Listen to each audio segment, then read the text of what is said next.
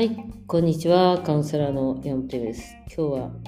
コンピューターからね、直接、えーと声を入れてますけど、あの、うん、ちょっとね、今ね、大変な時期なんですね。というのは、大変でもないんだけど、なんて言うの？いわゆるね、旦那さんの、あの、仕事の方がめっちゃうまくいってないですよ。でさ、いや、私もびっくりしたんだけど、結構私はその仕事の価値とかさ、社会的問題とかさ、世の中にあるその価値観っていうのをさ、受け入れないということを決めて生きてる人間じゃないですか。まあなんか、部長がとか課長がとかもそうだし、政治的に政治家の何々さんって政治の政治家だから偉いんだよねとか大学の先生だからどうのこうのとか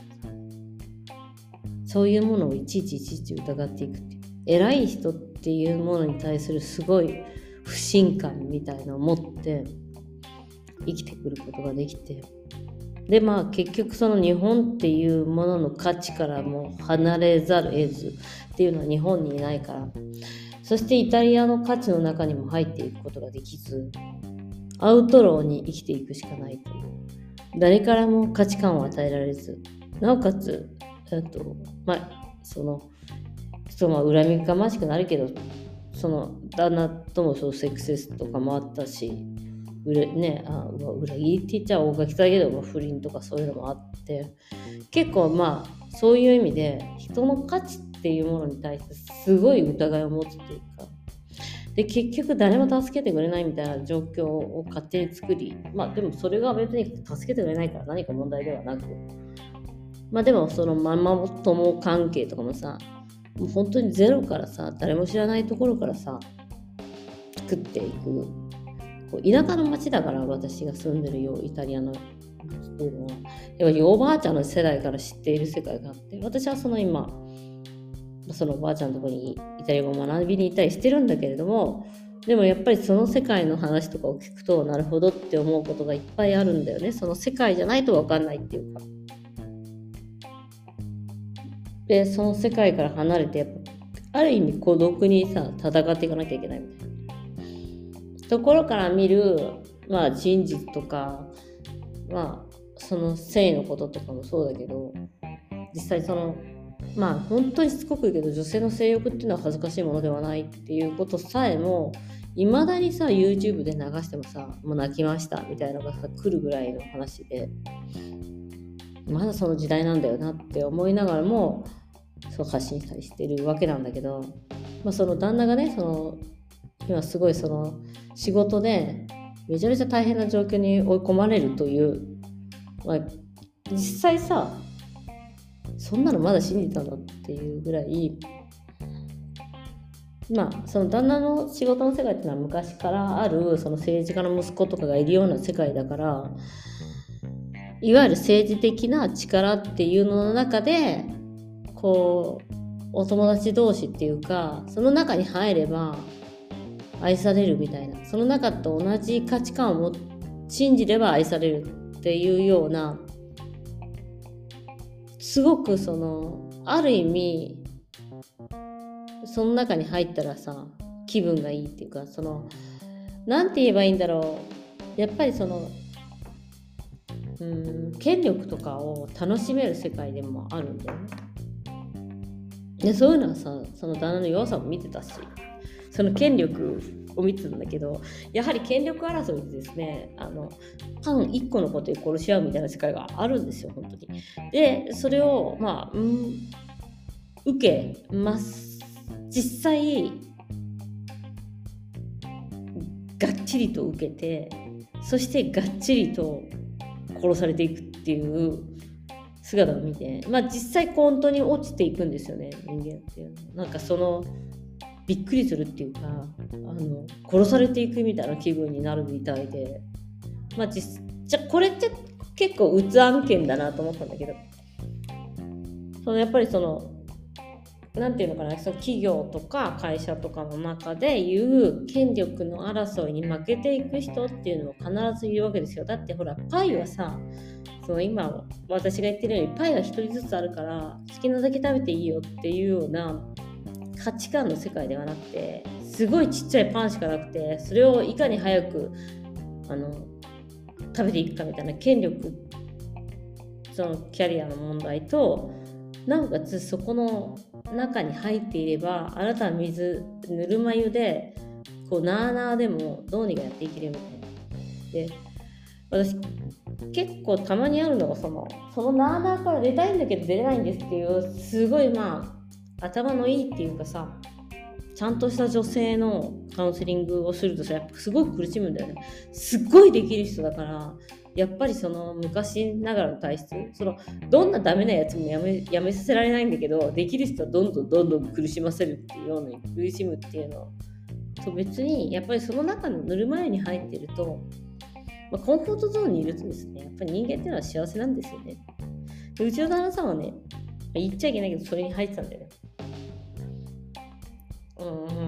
だから結局その何て言うかな。私すごい思ったのがそのコンフォートゾーンからやっぱりさ追い出されてたんだよね。そのやっぱ裏切りっていうかその会社の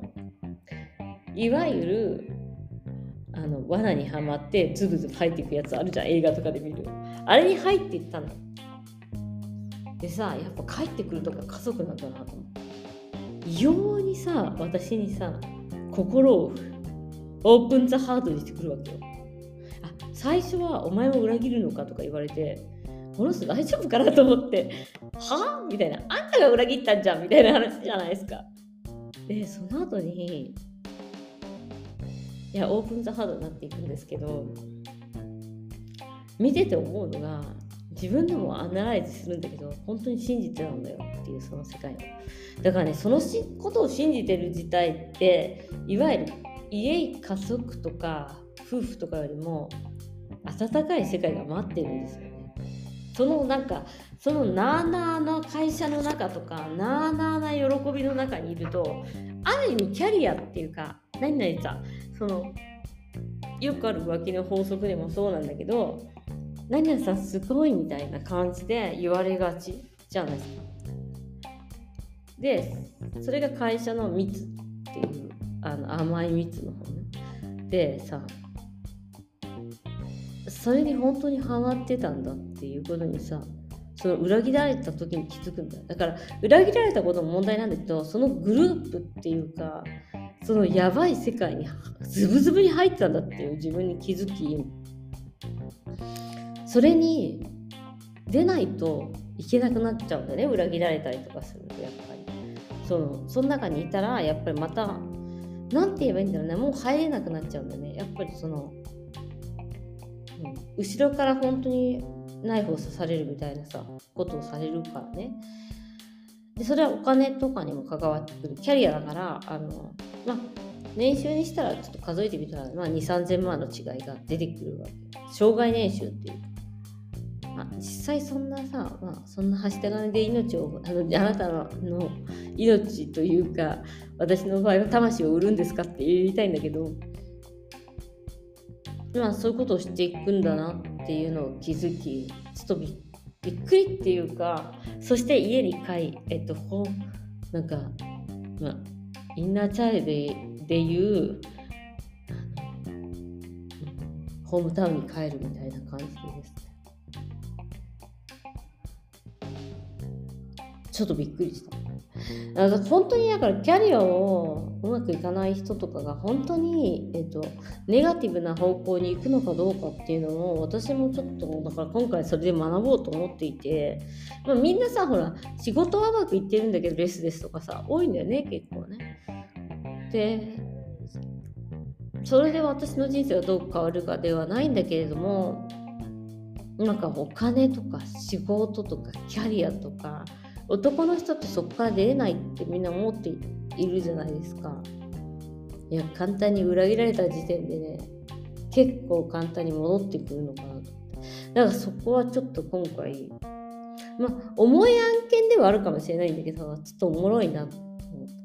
たなんかね宗教にはまってるみたいな感じだって自分でも言ってて会社にはまるとかっていやそうでしょまさにで私の場合はもうさハマってるものがないからあの分かんないっていうかそう会社にも入ってないし国さえもない人間なのでその寝なし草体質ででもあだからうちの旦那うちの旦那さんちょっとなんていうのかな困ったちゃんだったんだなっていうことが分かる。だから日本のその企業とかで働いてる人とかもうん、宗教じゃないけどもっとやばい。ハッピーちゃんよりやばいよね。って思った。あの私もさハッピーちゃんブームでその1年間瞑想しまくったりとかしてるけどなんていうの？ハッピーちゃんからさあの抜け出すとかなんか自分の意思で入ってるから、はい、抜け出したければ抜け出せばいいしなんかないんだよね。そういうなんかそこにそこで認められたいとかもないしさ。なんかやっぱ一人で生きていく人間とそういうなんていうの会社とかにさハマってる人って全然違うんだなと思って。なんかやっぱ風の時代はそういうのをさ すごい大変だろうけどみんな見ざる得なくて父親とかねしてはすごく素晴らしい方なんですけどやっぱり会社に依存するとかそのあるグループ一定のグループでキャリアを積もうと思った時にいきなり裏切られるみたいなことが起こりなんか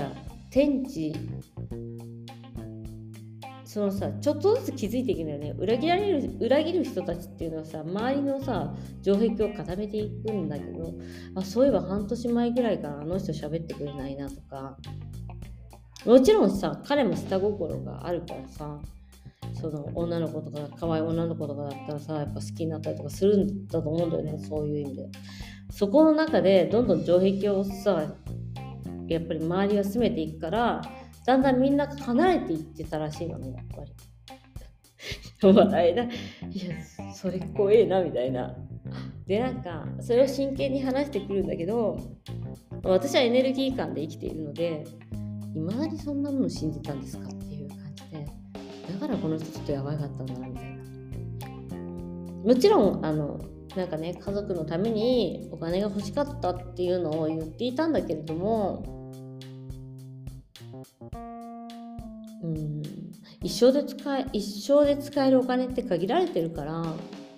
今言える今住める家とかもさ100軒あっても困るわけよ。っていうか必要ないのよ。1軒あればいいわけうんね、それを思った時に本当に人間って本末転倒なことをしているんだなって思いました、いろんな意味でね。あだからなんかある意味その裏切られたことですごい人間的には成長している気がしてすごい重いんですよ。だから面倒くさい本当に。話さなきゃいけないしさ。でもさ、私の話とかさ、聞くんだよ。私がポッドキャストでこういうさ、話を聞くことをさ、今まで本当にちょっと変な人みたいに来たのが聞けるようになっていて、いや、逆に聞きたいっていう感じなんだよ。だから人間っていうのはやっぱ苦労、その、嫌な思いをして初めて成長するのかなと思いますね。そのうちの旦那も60近いで50 55とかそのくらいだからおじいさんなんだけど私から見るとおじいさんおじいさん。そういうのちょっとすごいね。なんかねちょっとびっくりした。そういう最近のお話です。YouTube は頑張っております 私50になっても YouTube とかやってるような人間なので YouTube 始めたりとかする人間なのであのちょっと旦那さんの言ってることは本当にわけわかんないっていうか人に裏切られたからといって何か問題があるんでしょうかっていう考えの人間なので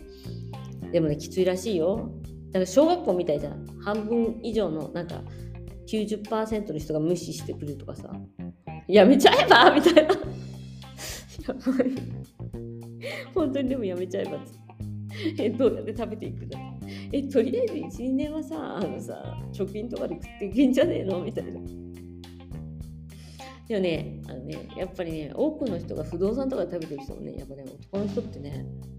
お父さんもこういう仕事をしてるんですって言えなくなっちゃったらどうしようとかいう恐怖があるらしいよ。なんかさそれを考えるとさ私のことはどう思ってたんだろうと思って。まあいいけど。ということで今日はちょっとなんかちょっと酔っ払い発言強すぎみたいな。話でした、はい、またこれからもご視聴よろしくお願いします。あのちょっとね YouTube の方の時間の方が避けていくのでこういう無駄話とかは減っちゃうんですけど。いや